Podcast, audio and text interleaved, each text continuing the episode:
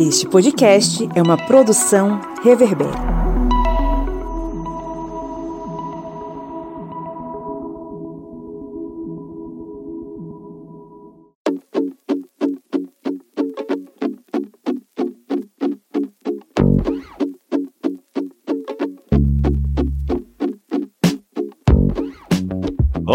Ouvintes! Sejam bem-vindos e bem-vindas mais uma vez ao seu podcast sobre as ciências humanas. Aqui no Historiante você sabe que todo início de semana ou todo meio de semana a gente começa com a Minipédia, o seu programa com o conteúdo expresso sobre assuntos históricos. Eu sou o Pablo Magalhães e comigo aqui, pela primeira vez depois de um ano e cacetada, Kleber Roberto. E aí, pessoal, beleza? Estamos aqui com as duas doses, viu, gente? E aqui a máscara tá do lado. Pois é, só pra lembrar que Kleber está na minha frente depois de um ano e cacetada é, que a gente gravou pela última vez aqui no estúdio. Todos vacinados com duas doses, mantendo distanciamento, felizes e contentes. E lá no Maranhão a gente precisa organizar para essa mulher vir aqui no estúdio pelo menos uma vez na vida. A gente, eu conheço Joyce já tem é quase 10 anos. Eu nunca vi Joyce pessoalmente. Joyce Oliveira. E aí, gente, falando das terras muito quentes do Maranhão. Organizar ou Joyce vem ou o historiante faz uma excursão no Maranhão e a gente encontra a Joyce lá.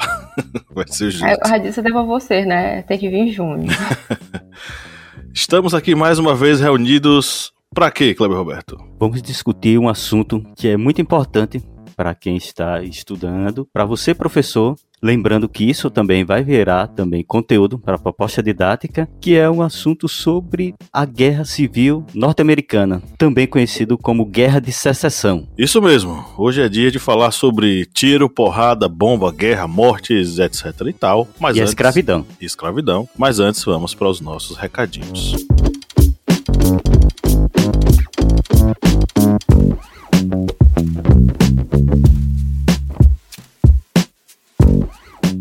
Quem acompanha o Historiante sabe que aqui sempre tem conteúdo massa, bacana, criado com carinho para que você possa caprichar nos seus estudos ou se você for professor, você caprichar na sua aula, né? A gente tem podcast, vídeo e por aí vai, uma série de contribuições, uma infinidade de contribuições, mas obviamente que um dos xodós do Historiante é o nosso aplicativo, né, Joyce? Justamente, né? nós aqui do Historiante temos um aplicativo disponível para os celulares um sistema Android e aí você pode ter acesso a ele de forma gratuita, é só baixar lá no Play Store. E aí durante o seu dia, né, durante você está fazendo seu almoço, você está indo para o seu trabalho, você está fazendo seu exercício físico, você pode ter acesso, né, às nossas aulas em áudio que estão disponíveis. Você pode também fazer simulados, né, ter acesso a cards explicativos. Então tudo isso está disponível para você a um toque da sua mão. Isso aí. E custa quantos mil reais? Nada. Mentira! Não. Não, não, não, aceito, não aceito. Joyce, Joyce meteu um nothing ali, ó. Fazendo curso de inglês. Yes.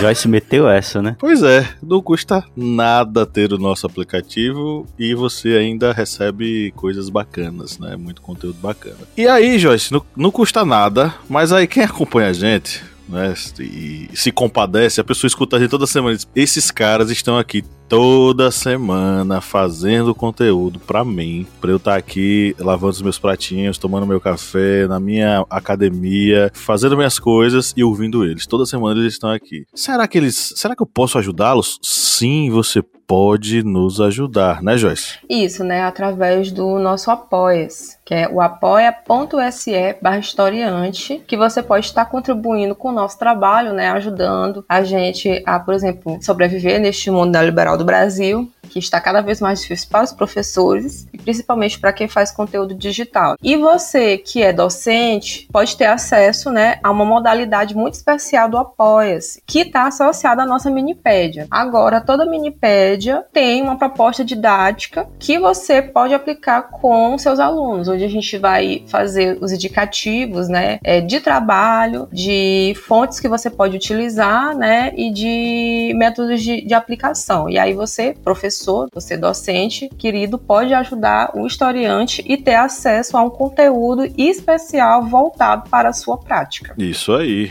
Então não perca tempo enquanto você nos ouve, apoie o historiante. Para ter acesso à nossa proposta didática, você colabora com 10 reais mensais. Para nos apoiar de um modo geral, né, e acessar todo o conteúdo exclusivo fora as propostas didáticas é 4 reais mensais. Então nos ajude que a gente te ajuda a crescer e a se desenvolver. Kleber Roberto, se você pudesse resumir o nosso conteúdo hoje em três pontos principais, né, que o nosso aluno, o nosso professor vão ter que focar aí para tratar sobre a Guerra de Secessão. Quais seriam? Tiro, porrada e bomba. Pronto, fechou.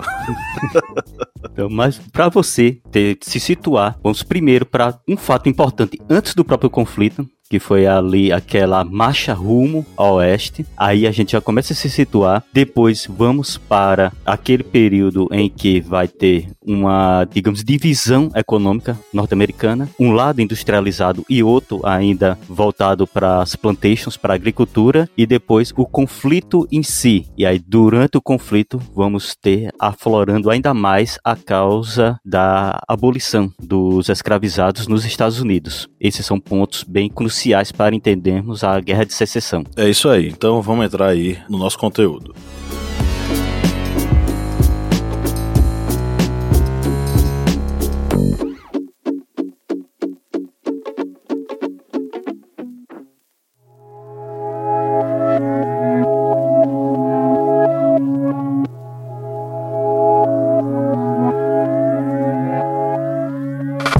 Bom, o que foi a Guerra de Secessão? Você vai ouvir alguns nomes tratando sobre esse conflito. Você pode falar sobre a Guerra Civil Norte-Americana, você pode ouvir falar sobre a Guerra de Secessão, mas seja lá qual for o termo para defini-la, ela se refere ao conflito que aconteceu nos Estados Unidos entre 1861 e 1865 e envolveu dois pedaços do continente, o norte e o sul. Esse conflito ele foi um conflito avassalador, trouxe uma destruição muito grande, principalmente para o sul do país, onde boa parte do, dos conflitos aconteceram, afetou a economia, a sociedade, a cultura norte-americana até hoje. Esse conflito ele é fundamental para a gente entender a história norte-americana e o saldo de mortes gira em torno de 600 mil combatentes que perderam sua vida no conflito. Por que, que eu estou falando que duas partes dos Estados Unidos se confrontaram, né? Até hoje, os estados norte-americanos que compõem os Estados Unidos da América, eles têm sua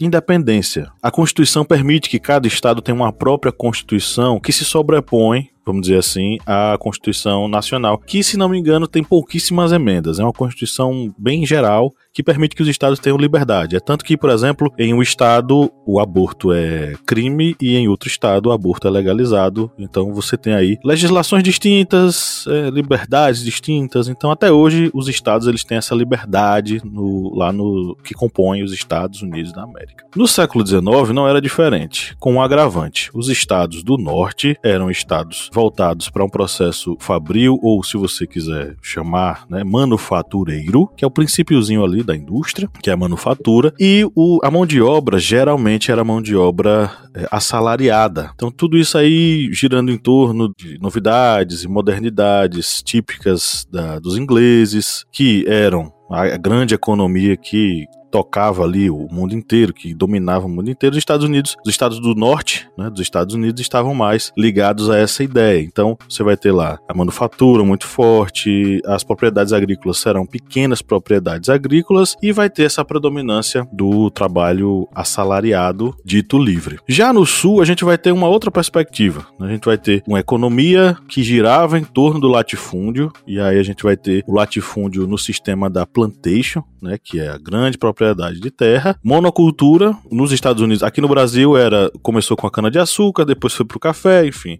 Lá a, a, monocultura principal era o algodão e o trabalho escravo era, vamos dizer assim, regra praticamente, né? Trabalho livre assalariado era coisa rara. E aí você já vê São dois modelos econômicos extremamente distintos, e essa discussão extrapolou a questão puramente econômica, foi para diversas outras questões, principalmente culturais. E aí, com o processo de independência desses territórios, que a princípio eram as 13 colônias, e a assinatura do Tratado de Paris, em 1783, vai começar um processo né, lá nos Estados Unidos de expansão né, para o oeste, para as áreas que ficavam para além dos montes Apalaches. Essa parte era uma parte que ainda era habitada pelos povos indígenas desse território, certo? E aí, a partir é, desse momento, vai acontecer uma expansão para essa região, onde haverão, por exemplo, conflitos, mas também haverão compras é, de, de alguns estados, né? Por exemplo, a Louisiana, ela foi comprada dos franceses em 1803, né? A Flórida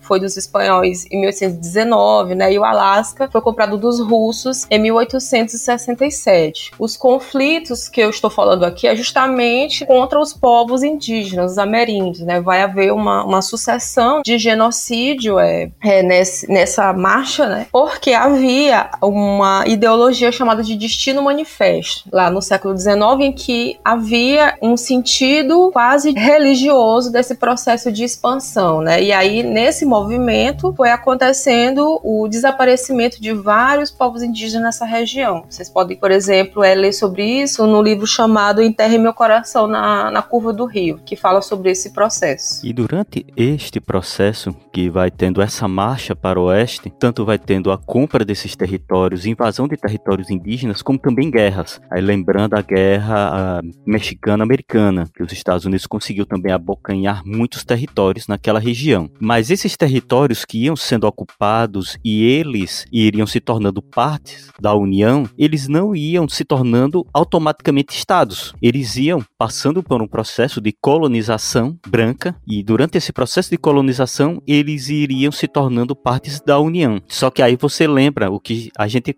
acabou de falar, tanto tinha essa questão dessa colonização como também essa rixa sul e norte. E como o norte ele não desejava um, ainda uma expansão da escravidão para esses novos estados e o sul sim queria que os novos estados que fossem assumindo também leis que fossem a favor da escravidão, havia uma, digamos, aumento da rixa entre esses dois blocos. E conforme esses estados do oeste iam entrando na União, eles iam se dividindo. Um exemplo foi o Kansas, que quando ele entrou, ia se entrar para a União, houve até conflitos internos dentro desse estado, praticamente uma mini revolta, porque uma parte queria a escravidão e outra a abolição. E ele acabou entrando para a União como estado abolicionista. E a gente lembra que a política americana tem essa divisão. Quanto mais estados vão assumindo um determinado fator político, maior a probabilidade de determinadas leis serem aprovadas, porque tem essa divisão. E com a eleição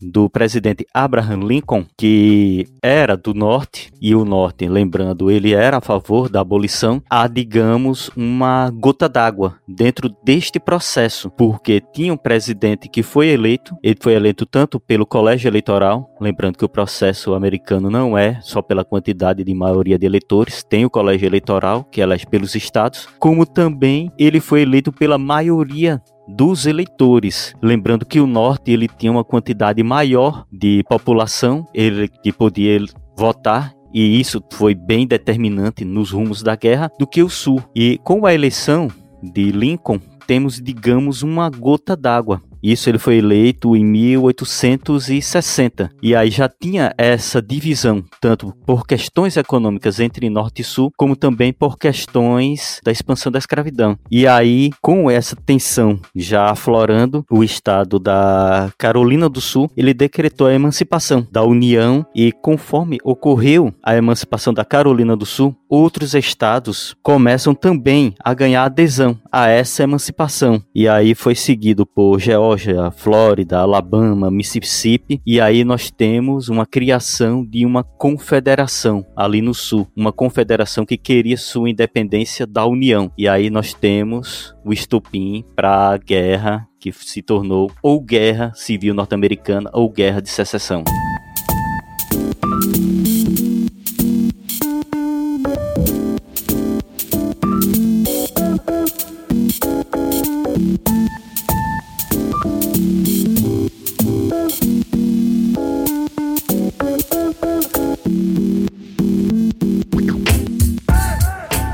Aí a gente vai ter essa divisão territorial que é interessante porque estudando para essa minipédia eu lembrei daquele filme e daquele livro, né, é, 12 anos de escravidão. São 12, né, minha gente? Ou é mais? Acho que são ah, só 12, são 12, né? 12. Pronto. 12 anos de escravidão trata da história do Solomon Northup, que era um homem livre, um homem negro livre no norte, aceitou um, um convite para se apresentar musicalmente em estados do sul, e aí é, levando uma carta de salvo-conduto, acompanhado de dois agentes. Ele era violinista. Só que aí no meio do caminho ele foi ludibriado e vendido como escravizado nas plantações de algodão do sul. É uma história muito triste, muito dura. Tanto o livro quanto o filme é, são extremamente tristes, né? Eu não aconselho pessoas de coração fraco a acompanharem. Você pode acompanhar a nossa minipédia. Eu acho que foi a primeira Tem, minipédia, foi? Já foi a primeira minipédia que a gente fez, né? Inclusive vou botar até o link na descrição desse episódio. E é interessante acompanhar a história dele porque é um pouco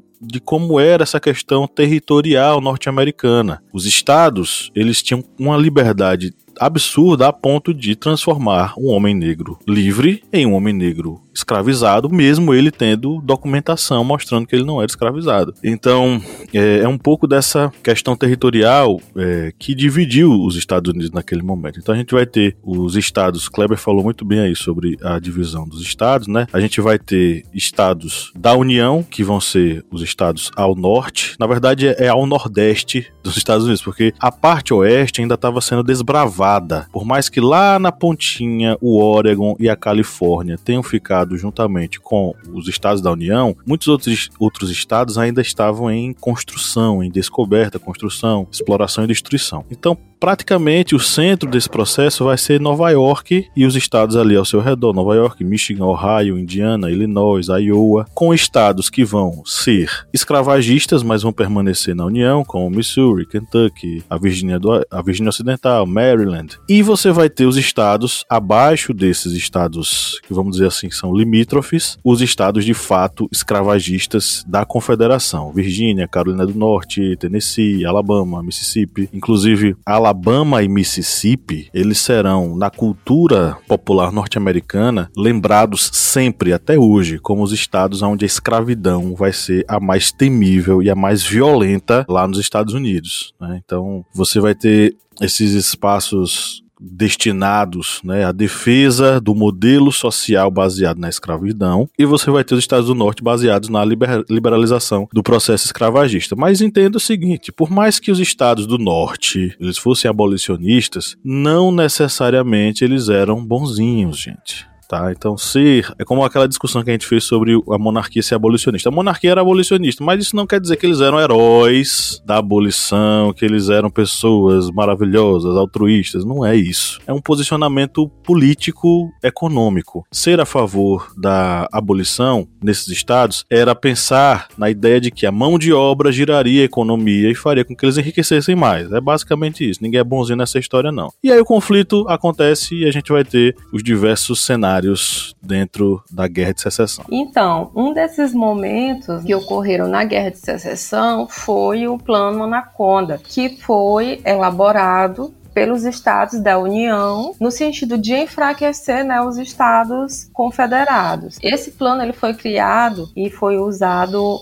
em 1862. E aí no que foi que ele consistiu? Era a ideia de, de fazer um bloqueio, fazer um cerco, né? É um bloqueio naval no caso, é controlando o rio Mississippi e o rio Tennessee e assim conseguindo cercar os estados confederados. A ideia principal é desse bloqueio era impedir a exportação de algodão, né, tabaco, por exemplo, e alimento para os países europeus e também que não ocorresse a importação dos armamentos. E isso enfraqueceu, com o passar do tempo, é, os estados sulistas, levando inclusive à deserção né, de alguns soldados, porque esses territórios ficaram né, em estado de penúria, né, ocorreu quase é, uma fome generalizada, e aí também é, era objetivo desse plano capturar capturar a capital da Confederação, né, dos Estados Confederados, que era em Richmond. Outra pessoa que teve um papel importante dentro é, desse conflito da Guerra de Secessão, como uma representante dos ideais dos Estados da União, ou seja, dos Estados do Norte, foi a Harriet Tubman, né, que ela foi uma abolicionista negra. Ela conseguiu escapar da escravidão e ela ajudou, né, durante muito tempo, escravos a fugirem do sul através de uma rota, né, que era uma rota que já existia é, antes dela. E essa rota que, que ela fazia, essa fuga desses escravizados, era chamada de Underground Railroad, que era uma rede secreta de rotas e esconderijos só que essa rede ela já existia né, desde o fim do século XVIII e ela foi organizada por abolicionistas negros e brancos. A técnica dela de fuga é, é, era geralmente feita a pé, ela carregava sempre uma pistola né, para se defender e também ela se disfarçava para não ser reconhecida. Por quê? Porque caso ela fosse pega é, ajudando escravos a fugirem, ela poderia né, novamente ser colocada é, na condição de escravidão e também ela seria castigada fisicamente E no desenrolar da Guerra Civil norte-americana, vamos ter tanto essa questão da participação crucial de pessoas tão importantes para o conflito, como também vamos ter uma industrialização da guerra. A guerra ela começa a ter aquele padrão industrial que vai ser a tônica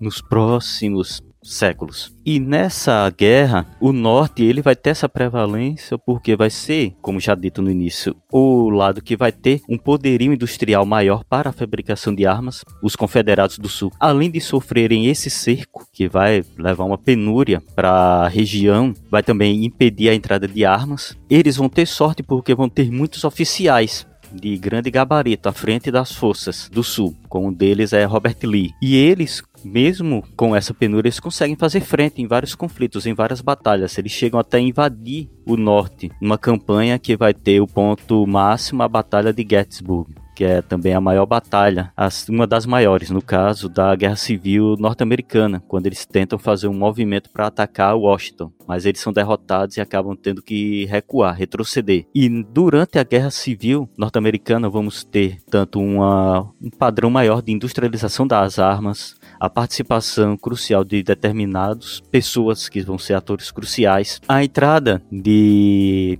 é, afrodescendentes, tanto principalmente pelo norte, o sul vai utilizar seus escravizados como mão de obra. Cavar trincheiras, que vão ser um padrão que vai existir, outros trabalhos manuais. O norte ele vai utilizar também os, é, os ex-escravizados ou afrodescendentes que já vão ser livres no norte como primeiro mão de obra e depois eles vão utilizar como força militar. Um desses é, regimentos vai ser até que tem um filme que é muito bom que no Brasil tem o nome Tempo de Glória, o nome dele em inglês é Glory, que vai se basear na história real do 54º Batalhão de așa șusteți. Que vai ser um batalhão formado por negros. Vai ser comandado por um branco que e eles têm várias participações militares, mesmo sendo desacreditados. E depois da participação deles é que vai ter essa ideia de que sim, o negro ele consegue lutar tão bem como um soldado branco. Mas aí o conflito ele vai se desenrolando até chegar o momento em que os estados do sul, os confederados, eles acabam sendo invadidos e começam a ser pressionados pelo peso da máquina da União porque já vai ter uma guerra total, já vai ser quantidade maior de soldados. Lembrando que no início do podcast dissemos a diferença populacional de um local para o outro. Norte com 22 milhões de habitantes, o Sul com 9 milhões, e boa parte desses 9 milhões são escravizados, ou seja, tem essa pressão e os estados do sul eles acabam sendo pressionados até que o exército principal, que está sob comando exatamente de um dos principais comandantes dos confederados do sul, que é Robert Lee, que no caso é o exército da Virgínia Setentrional, ele acaba se rendendo, acaba se sendo cercado na região de Appomattox, e depois desse cerco e dessa rendição, outros exércitos do sul confederados eles acabam se rendendo sucessivamente até que em maio tem o último exército confederado se rende e aí temos o fim da guerra de secessão. Lembrando que Lincoln ele não chegou a ver essa rendição definitiva do Sul, ele acaba sendo é, assassinado no dia 14 de abril de 1865, isso aí praticamente um mês antes da rendição do último exército confederado. Lincoln ele é assassinado enquanto ele assistia uma peça de teatro, é assassinado por um simpatizante confederado chamado John Wilkins Booth. E o assassinato de Lincoln não interrompe o processo final de desmantelo e de capitulação dos estados confederados. Lembrando, gente, só um detalhezinho, que essa questão desse cerco lembra bastante a Guerra do Paraguai, né? Porque nós temos como ponto crucial da Guerra do Paraguai não a Batalha de Tuiuti, que foi uma batalha que desmantelou o exército paraguaio, mas ali o domínio da Bacia do Prata, principalmente com a Batalha do Riachuelo, porque a gente vê a importância de se estrangular a entrada de recursos para um inimigo. Check the mic and make sure it sound right, boys. Uma das consequências da guerra e do final dela vai ser a criação da 13ª emenda da Constituição norte-americana. Essa Constituição, ela decreta e consolida a abolição da escravidão em todos os estados norte-americanos. Ela vai ser promulgada, só que ela é objeto de uma série de controvérsias, principalmente sobre o seguinte: quando a foi ratificado o fim da escravidão dos Estados Unidos e a 13ª emenda foi promulgada, ela dizia o seguinte: a escravidão entre particulares estaria proibida, mas permitiu que o Estado como força de punição por algum crime, obrigasse os condenados a fazer trabalhos escravizados. Essa 13 terceira emenda existe até hoje, e aí tem um dado que é é, avassalador, né? A grande e esmagadora maioria de pessoas presas nos Estados Unidos são pessoas negras. A população negra norte-americana é minoria em quantidade mesmo.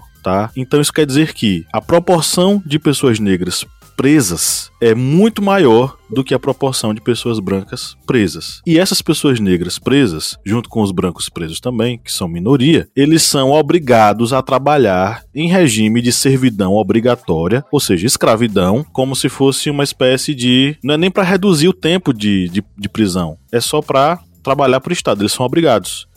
Trabalho compulsório. Isso. E aí o que acontece? O Estado norte-americano fez é, consórcios com empresas privadas e essas pessoas, esses caras, né, essas, esses homens, essas mulheres, estão trabalhando de forma análoga à escravidão para enriquecer essas empresas. Ou seja, isso se chama escravidão moderna, gente. Então, se você não sabe, a, a escravidão foi abolida nos Estados Unidos, mas a 13 terceira emenda permite que o Estado escravize e, nesse caso, venda esses escravizados para empresas particulares. Outra questão que a gente precisa debater é sobre o seguinte: o que é que vai acontecer com a população afro-americana ex-escravizada? Obviamente que ela vai ser marginalizada porque a cultura norte-americana ela vai colocar o negro numa posição de discriminação inferior ao branco. Contudo, eles fizeram lá uma coisa que a gente não fez até hoje. Quando os escravizados foram libertos com a 13ª emenda, eles participaram de um amplo processo de reforma agrária dos Estados Unidos. Essa reforma agrária garantiu que eles tivessem um pedaço de chão para cuidar. No Brasil, por exemplo, em 1888 nós tivemos a, a Lei Áurea, né, a abolição da escravatura, e o que aconteceu com os ex-escravizados foram entregues a Deus dará e se virem sequer um pedaço de terra receberam em reforma agrária. Né? Então, de certo modo, aí nós temos essa questão. E aí saiu um clipe massa há uns três anos atrás que a gente trabalha em efeito retardado, né? A gente analisa as coisas com atraso. Não, brincadeira. Mas o Shield Gambino fez um, uma música e um clipe muito interessante, né, dona Joyce? Né? Então, gente, como o Pablo falou, né?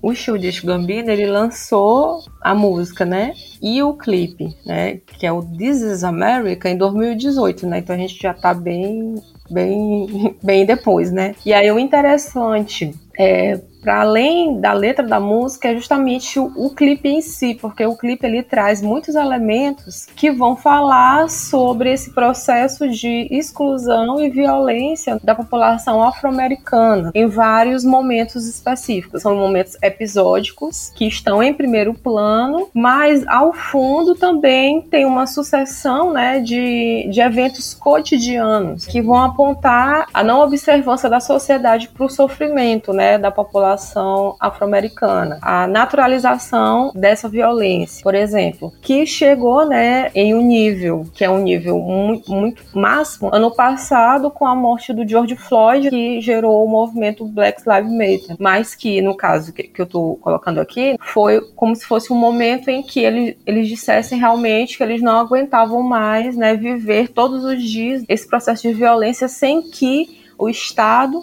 ou as pessoas brancas se dessem conta, né, ou se importassem com o que estava acontecendo. Pois é, o clipe ele tem várias referências interessantíssimas, desde o, o Childish Gambino ou Donald Glover. O Donald Glover, ele usa a calça dos confederados. Logo no início do clipe ele faz aquele gesto do do Jim Crow, que é um, uma imagem clássica do Jim Crow. Jim Crow era um personagem norte-americano que foi um desenho que ridicularizava os norte-americanos e que tem um gesto clássico, né, que aparece no clipe do Shield Gambino, o Shield Gambino tá com a arma, o Jim Crow não tá, né, com a arma. Eu vou colocar o link aí para vocês na descrição do episódio. E é uma paródia sobre determinados elementos da cultura norte-americana e em como o, a população negra tá, de certo modo, refém dessa cultura preconceituosa, racista e por aí vai. Né? Jim Crow, inclusive, foram leis que regimentaram a escravidão, regulamentaram a escravidão nos Estados Unidos durante décadas e tem marcas até hoje.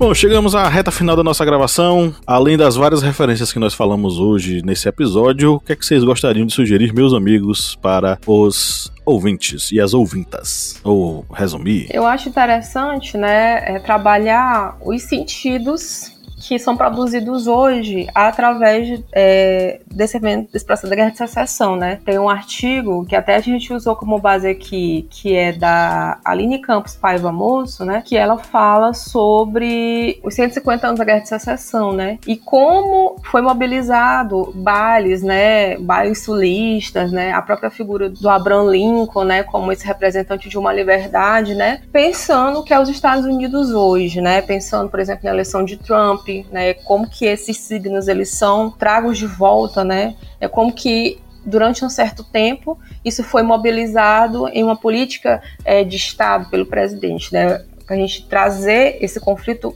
para hoje entender quais são os sentidos produzidos a partir do lugar, né, que a gente está vivendo. É, vou deixar também aqui para vocês já deixamos duas dicas aqui, várias dicas já. Temos o nosso a primeira minipédia que foi sobre o filme e o livro 12 anos de escravidão de Solomon Northrop e essa minipédia foi a nossa primeira e ela é muito boa, muito legal. Já deixamos deixei também a dica do filme Tempos de Glória, que vocês vão ver a entrada dos negros norte-americanos como força de combate durante a Guerra de Secessão. E usa, usei mesmo aqui como uma das referências para essa minipédia um livro que é até um caos interessante, né, professor Pablo? É, que o livro de Adrian Gilbert, Enciclopédia das Guerras, que é de uma editora até parceira da gente, mas esse livro aqui, ele foi adquirido em um sebo, em um caso, um caos bem interessante. Não foi, professor? Foi.